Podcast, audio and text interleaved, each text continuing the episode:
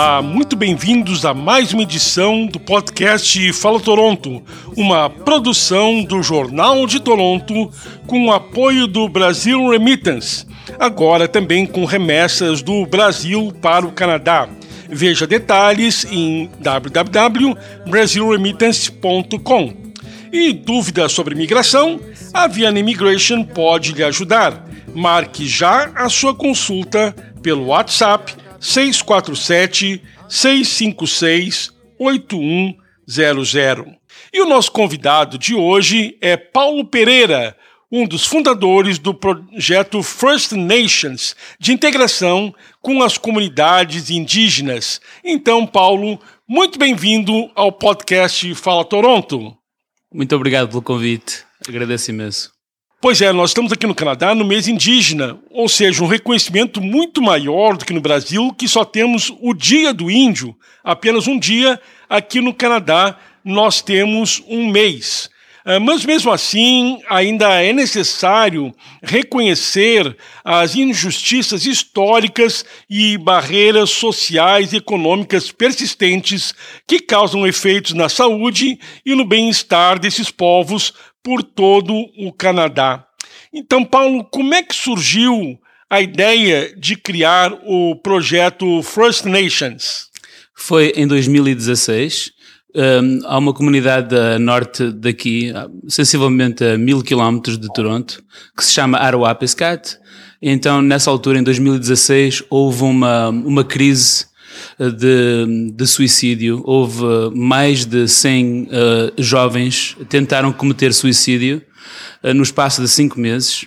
E então nós, como eu tra trabalho numa escola e sou treinador de futebol na escola, então eu uh, pensei em, em levar os, a nossa equipa de futebol lá para, para demonstrar que nós estamos, que estamos atentos, para demonstrar que, que nós queremos fazer parte da, da, da, resolução desse problema e, e de, obviamente do problema de suicídio para nós uh, para oferecermos um pouco de conforto. Então foi que começou em 2016 a ideia, chegámos lá sem saber para onde íamos, sinceramente, completamente às escuras, mas aprendemos muito. Fomos lá para dar algum alívio, para demonstrar solidariedade, mas no fundo nós uh, acabamos por uh, ganhar muito mais e, e, aprender muito mais do que aquilo que, que, que ensinamos. Então, e isso e essa experiência fez-nos fez um, perceber que a ligação entre os jovens é, é, importantíssima e é crucial para este processo que eles chamam aqui no Canadá de reconciliação. Então foi aí que começou com, com essa experiência fantástica. Por que, que é esse índice de suicídios tão alto entre os indígenas? Pois é, é, é, há muito. O Canadá que nós conhecemos aqui em Toronto não é o Canadá deles, do, do, nosso povo indígena, infelizmente. E particularmente nas comunidades eh, remotas, onde não, não existem estradas para lá chegar. Esta comunidade é uma delas. Tem que se chegar lá de avião. Portanto, o isolamento é uma dessas, uma, um dos grandes problemas. Um, depois é as, uh, não há oportunidades de emprego, oportunidades de educação, há um número reduzido de pessoas, não há possibilidade de mobilidade, de sair da cidade, não, pode, não se pode sair de carro para outra localidade porque não há estradas. Depois é, pronto, é isso, não, não há muitas oportunidades de, de criar mais amizades, então um, cria-se ali um tédio e uma, e uma, e uma, uma, uma sensação de, de falta de esperança. E então os jovens procuram pensam que a saída é o suicídio, muitas das vezes. Imagina que alternativa muito triste. Então, faltam políticas governamentais que atendam às necessidades dos povos indígenas? É, é, um dos grandes problemas, as promessas que não são cumpridas. E então, uma delas é água potável. Água que se pode beber em casa. Falta até água. Sim. Eles têm água em casa, mas não podem beber água de casa. Não podem beber porque é, é, tá, a água está contaminada. Você... Então faltam políticas governamentais isso, isso. do governo para os povos indígenas.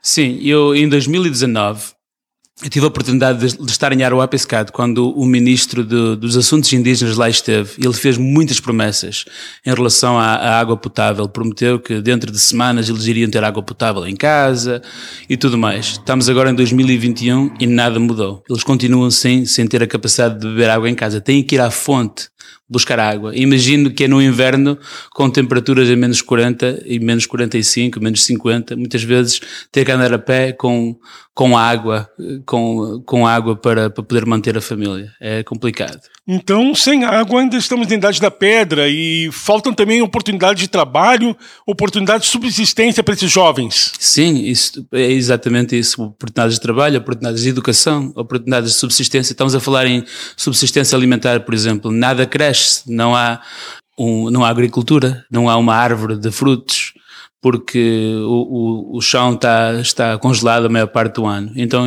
uma das soluções seria, obviamente, ter uma, uma estufa, mas isso é algo que ainda não aconteceu por alguma razão. E nós estamos, a, aliás, estamos a estudar isso com, com o, um, o, o, governo local dessa, da comunidade da Aroa Pescar, estamos a estudar a possibilidade de, de, colocarmos lá uma estufa para podermos começar a criar oportunidades de alimentação, alguns vegetais e tudo mais. Mas o que a presença do colonizador mudou na vida deles? Como é que eles sobreviviam antes e não tinham esses problemas? Eu acho que assim, eu, eu acho que quando alguém não, não, se, não começa a comparar a, a sua vida à vida dos outros, quando nós não temos nada para nos compararmos, acho que as coisas estão, são normais, a nossa vida é normal. O que aconteceu foi que eles viviam a vida normalmente deles, e era a vida deles, mas uma vez que os colonizadores aparecerem, eu acho que o problema lá em cima é que eles começam a ver a forma como nós moramos cá, cá na cidade, na cidade, né, no, no, no resto do Ontário, e eles começam a, a, a compreender que, que eles afinal não, não são tão canadianos como deviam ser, né? apesar de eles serem os donos da terra. Então eu acho que eles começam a, a perceber-se que eles não têm aquelas oportunidades que o resto do Canadá tem. Isso aí causa, obviamente, muito, um transtorno emocional enorme. E a prova está nessa, nessa constante tentativa de suicídio e, e outros problemas sociais que existem, o alcoolismo, o, o consumo de droga o exagerado, por falta de, de, saídas. Não há, não há apoios também, não há apoios psicológicos, não há apoios emocionais. Um, muitas vezes, para eles terem esse tipo de apoio, eles têm, a, a, a, o próprio governo da comunidade tem que chamar o que eles chamam o estado de emergência. Eles têm que declarar estado de emergência para chamar a atenção ao governo para enviarem lá os apoios necessários. É complicadíssimo e existe, obviamente, que podemos estar aqui 20 horas, 20 dias e, e, anos a conversar e não falaríamos todos os problemas. A tradição dos povos indígenas, então, não é suficiente para manter a moral deles, a, a esperança, ele já não basta para eles.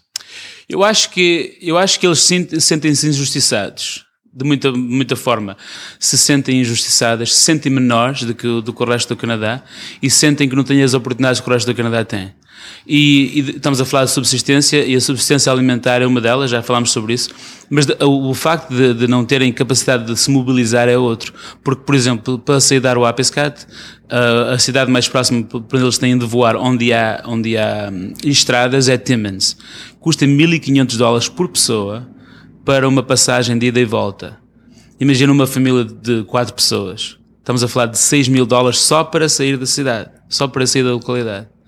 Imagina, uma passagem doméstica custar tudo isso, realmente é muito caro, é inacessível. E a opção de alguns não acaba sendo morar na cidade e morar junto com os que não são indígenas. Como é que isso transtorna a cabeça deles? Ou como influencia Claro, pois existe muito essa, essa procura de, de, sair, mas também eles também estão agarrados muito à terra. Eles querem, querem manter as tradições. O problema é que quando eles, quando eles saem da, da comunidade deles, eles perdem a, perdem a língua, perdem a tradição, perdem o contacto com a família. E então, obviamente que todo o ser humano quer ter aquele, aquele conforto da família e a família está lá. E é, é óbvio que há mais oportunidades fora das comunidades, mas eles perdem também aquela, aquele conforto emocional que a família e os amigos e as pessoas que eles conhecem lhes dão, não é? Portanto, é, é, é, é como nós, como emigrar. Você saiu do Brasil, eu saí de Portugal e nós acabamos por não pertencer a lado nenhum. E eles sentem-se sentem exatamente assim no seu próprio país, o que é pior ainda. E então é isso. É, o conflito, o conflito, acho que é um conflito interno. E nesse momento, o grande escândalo do Canadá são os internatos, os colégios internos, para onde eram levadas as crianças indígenas, que com condições precaríssimas fizeram com que elas morressem a centenas É, realmente o Canadá e o mundo está abalado com essa descoberta feita agora por mais de 100 anos foram mantidos esses internatos, esses colégios internos. Como vê essa situação? É uma situação muito triste. Só para é, é, é impensável que estas escolas só a última escola fechou em 1996, que é recente, há menos de 30 anos. Portanto, um, e eu, eu através, através de conversas que eu tenho tido com pessoas indígenas, eles dizem que eles não estão surpreendidos. Não estão surpreendidos, eles esperavam que isto acontecesse. Porque as crianças desapareceram. As crianças nunca voltaram a casa. Eles sabiam que, que as crianças, eles sabiam que esta tragédia que ia ser descoberta e agora está a acontecer. E não só, quando aconteceram aqueles 215 em Kamloops, uh, eles disseram também que, que mais iam, que, que iam encontrar mais e está a acontecer. Portanto, tudo isto é algo que eles já sabiam, mas que eu acho que o resto do Canadá, eu estou a falar não, não o resto do Canadá em geral como nós cidadãos, mas eu acho que a liderança do Canadá, o governo em si, a própria igreja, uh, nunca fez o trabalho de investigação que devia ter feito, uh, quando na altura era necessário fazer para salvar as crianças. Que... É possível uma reconciliação do Canadá com os povos indígenas e como isso seria feito? Eu acho que sim. Eu acho que o Canadá é um país uh, que, com, muito, com muita tolerância. Eu acho que os povos indígenas, e eu falo da minha experiência, eles, eles entendem que nós, o Canadá de hoje, as pessoas que pertencem ao Canadá de hoje não têm nada a ver com, com o Canadá do passado porque há um movimento muito, muito grande em termos de, de, de apoio e de solidariedade com, para com os povos indígenas. Eles, eles entendem isso, eles, eh, eles sabem que há um movimento para mudança. E, mas obviamente que esta descoberta atrasou, vai atrasar um pouco esse, esse processo, vai, vai causar desconfiança em alguns membros dessas comunidades. Mas eu penso que no geral, o Canadá é um país que vai conseguir ultrapassar isto, porque nós somos um povo, temos, fazemos parte de, uma, de um país que é, em que há muita tolerância e que eu acho que vamos conseguir ultrapassar e, e juntos, nós com o povo indígena, vamos conseguir esse tal processo lentamente de reconciliação. Agora, iniciativas como a que participa do projeto First Nations, uh, como é entrar em uma comunidade indígena e não causar mais problemas para eles no sentido de se aceitarem como indígenas, de ter mais uma interferência de colonizadores na terra deles. Pois isso aí foi um dos grandes, um dos nossos grandes objetivos é chegar lá sem essa ideia de colonizadores. Então nós chegamos lá não com, a, com a, aquela intenção de ensinar algo, mas com a intenção de fazermos parte, de sermos iguais e de haver um intercâmbio de ideias, um intercâmbio de atividades. Então nós quando vamos lá, nós não somos os, os professores e os instrutores, nós somos apenas iguais. Nós damos, nós fazemos parte de, nós, nós combinamos com eles e eles um, uh, organizam eventos culturais para nós, em que nós participamos, vários eventos uh, culturais e sociais, em que os nossos alunos e nós próprios, os adultos participam e nós fazemos também a nossa parte, nós implementamos coisas para eles. Portanto, é um intercâmbio e, e, e para responder a essa pergunta assim muito, muito resumidamente, uh, tudo se resume a confiança. Então, Essa... detalhe um pouco mais as atividades do projeto First Nations. Que o nosso foco é na juventude, jovens. Nós levamos jovens daqui, alunos das escolas secundárias e primárias, para, um, para as comunidades indígenas remotas e lá implementamos programas de esporte, de artes, de futebol, basquetebol, dança, música, até xadrez implementamos vários programas. Então, e nós como adultos, nós apenas coordenamos o programa com, com os jovens, mas os jovens é que implementam o próprio programa, em colaboração com os jovens de lá. E como lhe disse, fazemos essa parte, durante o dia trabalhamos nas escolas e depois no fim da escola fazemos parte do, dos eventos que eles organizam na comunidade. E ficamos lá geralmente de 5 a 7 dias. E como é que tem sido a receptividade dos povos indígenas a essa iniciativa? Fantástica. Chegamos lá, como lhe disse, sem sabermos muito bem por onde íamos e o que esperar mas esse, o respeito que nós demonstramos com eles, eles aceitaram e obviamente que no primeiro ano, os primeiros dias foram mais complicados, houve aquela desconfiança, mas ao fim do, digo-lhe, foi, foi in, in, incrível mesmo.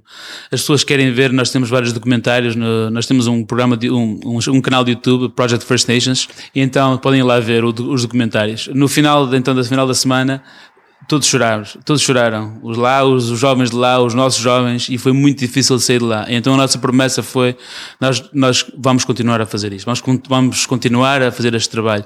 E foi por isso que fundámos a organização Project First Nations para continuar esse trabalho. Pois é, justamente qual é a, a experiência para o jovem urbano que vai nas áreas indígenas? A perspectiva, a perspectiva muda completamente. Nós chegamos lá, muitas vezes aqui queixam-se de coisas que, que, são supérfluas e chegam lá e reparam que afinal não há muito, em comparação não se podem queixar muito. E então a vida, eu acho que a perspectiva dos, dos jovens muda e não só isso, e a educação e o facto de eles, eles ficarem cientes daquilo que se passa lá é muito importante para esse tal processo de reconciliação, porque os jovens de hoje serão os, os adultos de amanhã. E o problema mundial para todos, como manter um projeto desses na pandemia? Começaram a fazer podcasts, Zoom e YouTube? Sim, é uma das nossas, é uma das nossas uh, formas de continuar. Mas nós também fazemos programas online, fazemos programas de dança, colaboramos com as escolas de várias comunidades e em colaboração com escolas aqui em Toronto e em Vaughan e fazemos, implementamos programas online. Obviamente que é mais complicado porque muitas vezes eles lá não têm aquela, aquela oportunidade de ter bom, boa internet, mas fazemos o melhor possível e, e pronto, e, e pronto, e é, é isso. É o nosso grande objetivo é manter essa ligação, seja como for.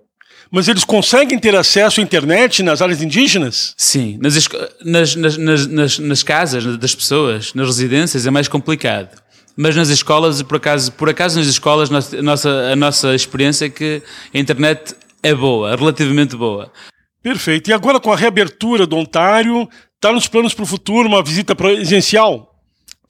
nós estamos, estamos a, desejosos para voltar a. Temos, temos os fundos para implementar o, o, nosso próximo programa, estamos preparados, mas infelizmente não dá para viajar ainda. Mas, mas é, o objetivo é esse: assim que, que isto abra, vamos diretamente para o APSCAT e, e retomar o trabalho que começamos. E o envolvimento de pessoas de língua portuguesa nesse projeto aqui no Canadá com os povos indígenas.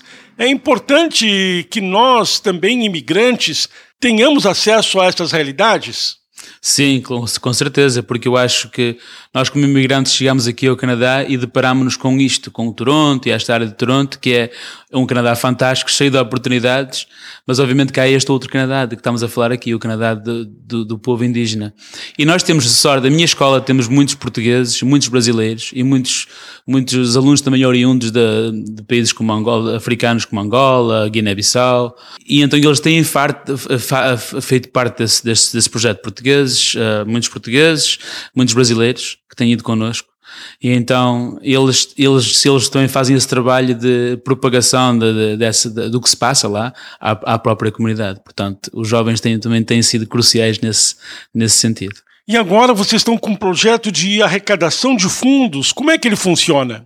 Sim, nós temos, estamos sempre à procura de formas de criar, formas de, de, de angariar fundos. Nós temos agora uma linha de, de temos camisolas, ah, no, no, no, Brasil diz camisa, camisetas, camisetas. É? Camisetas, porque camisola é para dormir, não é? Uhum. então, camisetas e, um, e temos também um, pullovers uh, uhum. com, com capucho. A linha chama-se Truth, verdade que é, está escrito em Cree, que é a língua deles, em Aruapescat, Cree tá, diz verdade em Cree, e em inglês, verdade que se relaciona com Truth and Reconciliation, verdade e reconciliação, que é aquilo que o governo está a promover para tentarmos chegar àquele, àquele ponto em que eles, eh, os indígenas, têm as mesmas oportunidades, igualdade de oportunidade que nós temos. Perfeito. E quem quiser ter mais detalhes, como pode fazer contato com o projeto First Nations? Sim, nós temos um website, projectfirstnations.com. Lá podem encontrar as nossas presenças na, no Facebook, Instagram. No Facebook também é, é Project First Nations, basta procurar. Instagram também. E estamos no YouTube. Temos um canal do YouTube que é, também se chama Project First Nations. Ou se quiserem enviar um e-mail, podem enviar para contact at projectfirstnations.com. E o podcast? O podcast é assim, nós fazemos um zoom e depois extraímos o áudio. Portanto, talvez aquilo não, não tenha aquela qualidade de som que devia ter, mas, mas é uma forma que nós temos para, para continuar. O podcast chama-se Making Connections e está disponível em todas as plataformas de podcast.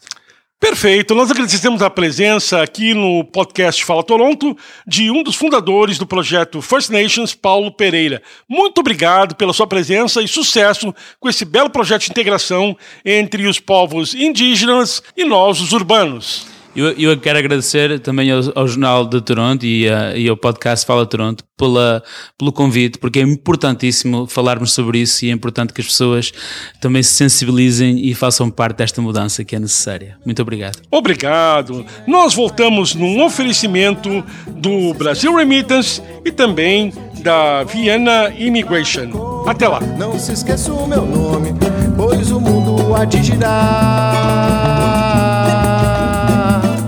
Pois o mundo ainda há de girar, de girar, de girar. Somos Zé Francisco no Canadá.